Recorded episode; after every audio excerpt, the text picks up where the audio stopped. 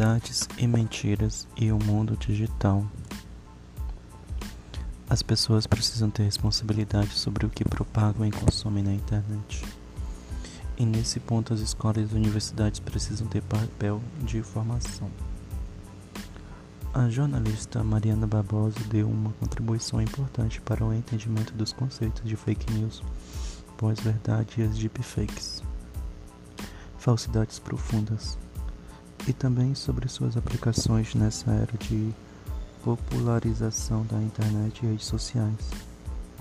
Nascida em Londres com parte da formação em Brasília e passagens por alguns dos principais veículos de comunicação do país, ela organizou e lançou recentemente o livro Pós-Verdade e Fake News Reflexões sobre a Guerra de Narrativas. O trabalho reúne duas entrevistas e oito textos de estudiosos do tema, entre eles o jornalista e pesquisador brasileiro Eugênio Bussi e o cientista político americano Peter Warren Singer. Nesta entrevista à educação, Mariana explica cada um desses fenômenos e detalha como eles penetram na sociedade brasileira e defende o estudo de Media Literacy, literatura de mídia, em escolas e cursos superiores é o que já fazem boas instituições de ensino no mundo, algumas delas brasileiras, destaca. Acompanhe. Vamos começar pelo começo. O que é fake news e no que ela difere tecnicamente da notícia com erro? Notícia errada é equívoco involuntário, não intencional. Fake news é informação intencionalmente tomada por erros ou falsidades emitida e reproduzida para construir uma narrativa e atingir determinado objeto. Na eleição de Donald Trump à presidência dos Estados Unidos, há um clássico. Eles editaram uma foto exibindo apenas parte do local. Aqui estava mais cheia, para dizer que na posse dele havia mais gente do que a de Barack Obama. Logo depois, a agência de notícia Reuters publicou uma foto geral do ambiente mostrando claramente que a quantidade de pessoas presentes era menor na posse de Trump. O jornalista e pesquisador Eugênio Bussi trata bem dessa diferença no livro. Ele destaca que, no caso dos veículos de comunicação sérios, não é certo chamar notícia de erro de fake news, notícia falsa de tradução literal, e sim de notícia errada ou com erro. Esses veículos, quando publicam algo errado, reconhecem o equívoco e publicam as correções. Não é raro por deliberação ou intenção, mas porque houve ruído no caminho. É diferente de pessoas de grupos ou até veículos de comunicação que trabalham com fake news e publicam coisas intencionalmente erradas para atingir uma meta qualquer, seja ela comercial, política ou mesmo individual. Erro deliberado embalado em formato jornalístico para convencer. Exato. Normalmente as emissoras de fake news usam técnicas jornalísticas, um título, um site com características de veículos tradicionais, para angariar credibilidade no conteúdo falso transmitido. Falsidades com embalagens convincentes, políticos costumam classificar de fake news as notícias com erro publicadas por veículos sérios, sobretudo quando o resultado não lhes favorece. É um erro. Os veículos de jornalismo legítimo possuem endereço CNPJ, registros nacionais, estaduais e locais. Origem declarada se retratam e você pode processá-los. Donald Trump e Jair Bolsonaro costumam identificar tudo o contrário a eles, vindo de qualquer veículo como fake news mas na suprema maioria dos casos são notícias verdadeiras que não lhes agradam. No caso de fake news por crença em algo desmentido pela realidade e a ciência, você acredita que há relação com o que os estudiosos chamam de viés confirmatório, um processo cognitivo que faz crer e compartilhar informações de forma seletiva, para continuar convencido de que correto é unicamente seja o que já se crê?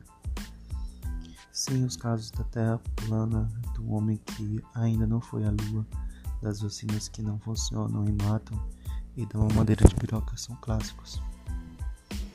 Alguns desses com muitos seguidores Não só no Brasil, mas no mundo todo, os crentes da Terra plana acreditam ser ao menos 5% da população mundial, ou 385 milhões de pessoas. No Brasil, uma pesquisa feita pelo Datafolha no início de julho de 2019 mostra que 7% dos maiores de 16 anos, aproximadamente 11 milhões de pessoas, não acreditam que o planeta seja esférico. 30 milhões de brasileiros, cerca de 15% da população, simplesmente dizem que o homem não foi à Lua. E tudo o que se vê sobre isso é armação. Os disparos de robôs foram decisivos nas últimas eleições e estão aí para quase tudo. Mas muita gente recebe fake news e dissemina sem a menor reflexão sobre a veracidade ou não da coisa. Querem, na verdade, reafirmar a sua própria convicção, se divertir ou as duas coisas, um perigo. A pessoa quer pertencer a um determinado grupo de qualquer jeito, porque se identifica com ele e faz qualquer negócio para isso. Sim, e aí posta qualquer coisa que se refere às teses do grupo, que são também as suas. Conferir se é verídico fica secundário. Os casos da mamadeira de piroca e dos grupos radicalmente contrários a refratários a um período ou teologia política são exemplares dessa questão.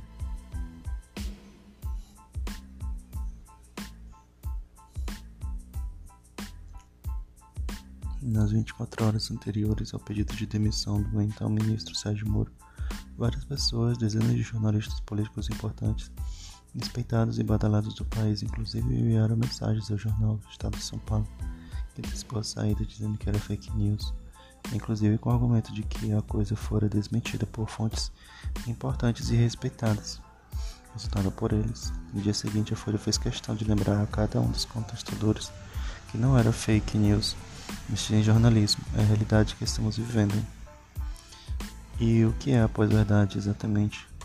Pós-verdade foi o termo do dicionário Oxford em 2016. Na definição da própria obra, significa uma situação em que os fatos objetivos são menos influentes na formação da opinião pública do que apelos nacionais, teses comprovadas e conclusões pessoais. Não importa as evidências de que a Terra é redonda, os aviões e navios que comprovadamente partiram, deram a volta ao planeta com escalas e chegaram pelo outro lado ao mesmo lugar. O importante é a verdade individual, a minha verdade, a verdade que desmente o fato comprovado. Em resumo, pós-verdade é a onda é a de não analisar mais nada, apenas emitir opinião, seja ela de qual for e de qualquer maneira. Todo mundo com opinião imediata sobre tudo agora procura estudar para embasar ou não aquela opinião aí é outra coisa. Isso. Na história a humanidade construiu a verdade em cima de fatos, mas para quem acredita na Terra plana, por exemplo, essa é a verdade ainda que não baseada nos fatos. Para quem acha que vacina não resolve e ainda faz mal, não adianta dizer que eles e nós estamos aqui porque nossos ascendentes mais próximos foram vacinados. Neste novo mundo da pós-verdade, cada um escolhe a tese em que deseja acreditar e transformar aquilo em verdade. O ministro das Relações Exteriores, Ernesto Araújo, por exemplo, parece viver em um mundo absolutamente paralelo. Não é possível questionar coisas tão elementares daquela forma. Atitudes como essa são péssimas para a sociedade. Aquelas coisas que ficavam restritas como folclore em meio a gente de comportamentos folclore viraram teses de multidões com a internet e as redes sociais.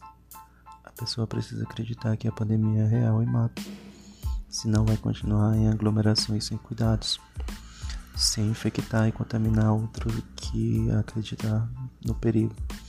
Se cuida e não tem nada a ver com isso. Além de tudo, é extremamente injusto. E como fazer política pública sem seguir dados e experiências apenas na base do achismo é impossível.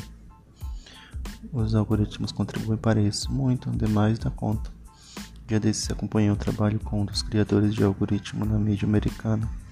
Ele diz que no começo eles foram implantados apenas para buscar audiência e gerar cliques. Com esse único apelo, eles passaram a criar frustração nos consumidores entre o título e o conteúdo. Por isso, aprimoram os algoritmos para eles trabalharem também na manutenção do consumidor o maior tempo possível à frente dos conteúdos. Então, se você abrisse um vídeo de propaganda de um gatinho, ele em seguida te mandava outro e outro e outro gatinho. No caso do YouTube e de outras plataformas de vídeo.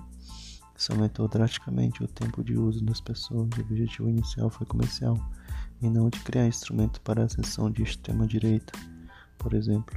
Mas a consequência residual, o efeito colateral, acabou sendo jogar as pessoas cada vez mais em bolhas. Qual o papel da ciência nesse cenário? A questão da credibilidade da ciência é importante no contexto. As pessoas começaram a questionar a credibilidade da ciência, em grande parte por uma série de atitudes erradas. Teve cientista que ganhou muito dinheiro